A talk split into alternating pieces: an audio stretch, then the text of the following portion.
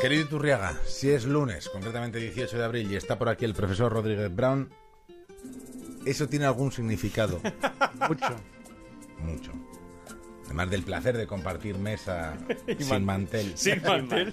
Hoy ha habido un momento en Twitter que ha cundido el pánico. Parecía que podía no haberlo, pero al final se ha aclarado. He hecho un suances, he hecho un suances. He dejado ahí unos Sí, minutos un pasar. He hecho sí. un suances y había tensión, pero no. ¿Y qué quiere decir que, que tenemos, profesor? Canciones económicas.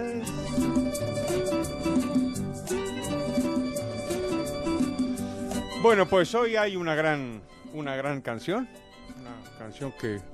Quiere decir que el resto de días no es una No, gran no, canción. No, ¿no? siempre es una gran canción. Ah, no, hoy- no siempre, no Hoy es, siempre. hoy es especial, especialmente. Y ganó un, un premio Grammy efectivamente. en el año 1964. Y la interpreta además un grandísimo cantante que nunca ha sonado en la brújula de la economía. De todos estos años, no sé cómo se me ha escapado y no lo y no lo y no lo hemos escuchado nunca. Lo vamos a escuchar ahora y lo vais a reconocer enseguida porque es un monstruo, es un monstruo.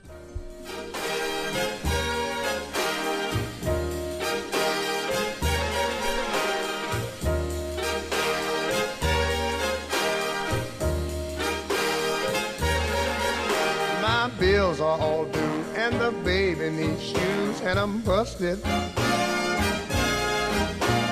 Cotton is down to a quarter a pound, but I'm busted. Tenemos nada menos que al grandísimo Ray Charles cantando of Busted, una canción de Harlan Howard, un prolífico compositor de música country. También fue un éxito en la versión de, de Johnny Cash, pero esta es la versión que a mí me gusta, la de, la de Ray Charles. Y bueno, la canción se llama Busted, en, en- inglés coloquial significa quebrado. Y esto es lo que cuenta. Él cuenta que está, está quebrado. Y es, es una sucesión de tragedias que le pasan. Eh, tiene cuentas pendientes, eh, tiene un- un- una familia, su niño necesita zapatos, él está, él está quebrado. Y entonces empieza a buscar ayuda.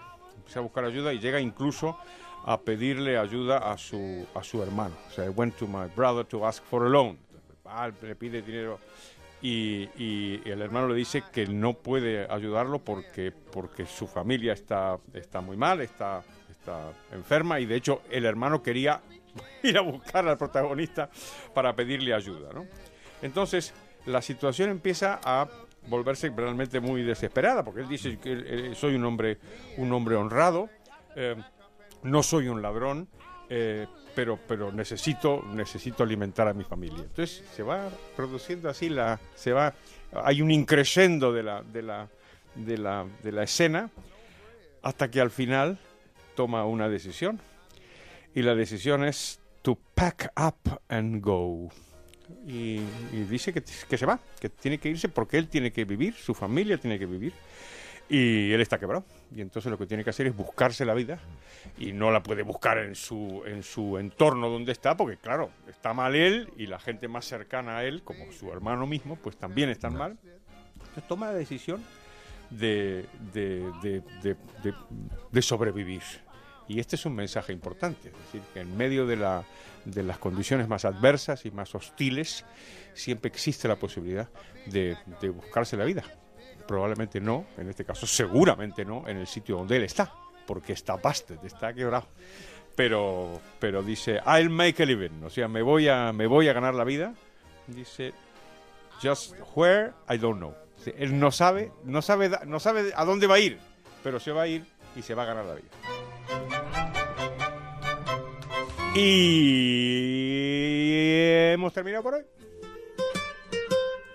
Iturriaga sí que puede reconocerle. El Sí, tema es un sí. temazo, Es ¿eh? uno de los dos días que te reconcilias, pero luego llega, pues eso, Antonio Gardier, Saldita Montiel, la gente que le gusta poner a profesores de su juventud.